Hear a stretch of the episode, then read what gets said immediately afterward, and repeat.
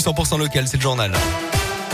Bonjour Alexis, bonjour à tous. À la une de l'actualité, soulagement à Ambert. On vous en a déjà parlé sur Radio Scoop. Le service des urgences de l'hôpital d'Ambert avait fermé ses portes le 27 octobre dernier à cause d'un manque de personnel et d'un projet de loi qui prévoyait de limiter les rémunérations du personnel intérimaire.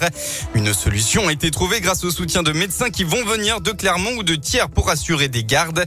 C'est le cas euh, de David Dalacqua euh, qui travaille à Vichy à Thiers et qui hier est venu soigner des patients à Ambert à l'occasion de la réouverture des urgences Délégué de l'association des médecins urgentistes dans l'Allier, il sait que la solution mise en place à Ambert n'est que provisoire car les médecins urgentistes ne sont pas assez nombreux. Il y a 3-4 ans, il en manquait 60 sur toute euh, l'ex-région euh, Auvergne. Aujourd'hui, il en manque au moins 40. Les conditions de travail au sein des urgences se dégradent de jour en jour avec un contexte euh, hospitalier qui n'est pas favorable au maintien des urgentistes en place.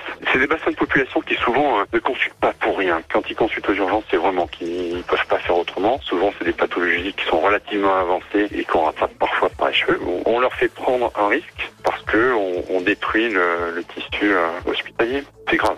Hier matin, des patients avec des douleurs thoraciques ou abdominales se sont présentés aux urgences. Certains sont aussi venus pour de simples maux de gorge, mais ne pouvaient pas être reçus par leur médecin généraliste. Un homme de 32 ans mis en examen et incarcéré pour viol à Vichy dans l'Allier. Il est accusé d'avoir violé une femme de 45, 45 ans pardon, dans les toilettes de la gare il y a 10 jours. Il a été confondu par la vidéosurveillance et avait été interpellé deux jours plus tard d'après la montagne. Et puis c'est toujours un événement dans la région, l'arrivée du Beaujolais nouveau, la mise en Perse, c'est ce soir à partir de 23h. Ce seront plus de 40 millions de bouteilles de Beaujolais nouveau qui seront commercialisées en France, mais aussi à l'étranger dans plus de 110 pays. Décathlon, rattrapé par l'actualité, des kayaks pouvant être utilisés par des migrants pour traverser la Manche ont été retirés de la vente dans des magasins de l'enseigne de sport à Calais et Grande-Sainte. Décathlon explique que ces produits sont détournés de leur usage sportif. Vendredi dernier, trois migrants avaient disparu en tentant de rallier l'Angleterre à bord de ces embarcations. Deux kayaks avaient aussi été trouvés à la dérive au large de Calais jeudi et deux naufragés secourus par la gendarmerie. L'actualité, c'est aussi cette bonne nouvelle. La vaccination contre le Covid-19 a fortement contribué à faire chuter les hospitalisations des plus fragiles, en particulier les personnes âgées. C'est ce que confirme une étude publiée par Santé publique France entre mars et mai dernier. Les nombres de cas et de décès par semaine liés au Covid ont diminué de près de 90% pour les résidents en EHPAD en comparaison avec l'automne 2020. Mais le Covid, dont la cinquième vague semble se confirmer, on frôle désormais la barre des 20 000 cas en 24 heures. Un bilan quotidien des contamination le plus élevé depuis le 25 août dernier.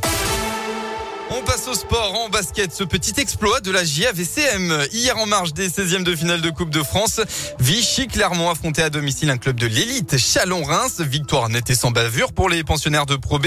Le club s'est imposé 98 à 78.